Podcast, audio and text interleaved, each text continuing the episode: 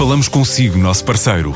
No mundo dos negócios, a transação de imóveis, equipamentos industriais, arte e navios é garantida pela experiência de profissionais, com solidez, rigor e isenção.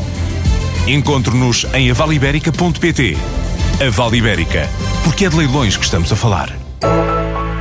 A AEP está no Dubai com uma missão empresarial na Gulf Food Manufacturing.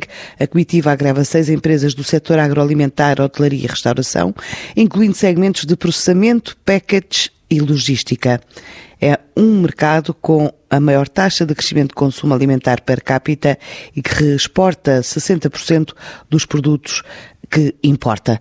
Está avaliado em 7 mil milhões de dólares e é um dos focos da AEP, diz Paulo Nunes de Almeida, o presidente da associação. Não podemos deixar de ter em linha de conta que há mercados que já estão maduros, onde nós já investimos muito designadamente com presenças em feiras de grande nomeada. Estou-me a lembrar, por exemplo, da, da Gulf Food, do setor alimentar eh, nos Emirados, que é, um, que, é um, que é um exemplo de uma feira de referência, e outro tipo de organizações onde nós já participamos há muitos anos e onde se tornou muito difícil que Portugal pudesse ter uma visibilidade e um espaço eh, dentro dos melhores espaços de uma feira. Nós sabemos que hoje, a nível mundial, eh, os espaços nas feiras são muito disputados, eh, toda a gente quer ter a melhor localização, Há em algumas dessas feiras uma grande lista de espera de empresas portuguesas para poderem estar connosco no pavilhão de Portugal e, portanto, eu direi que continuar a apostar nesses mercados é uma aposta na continuidade,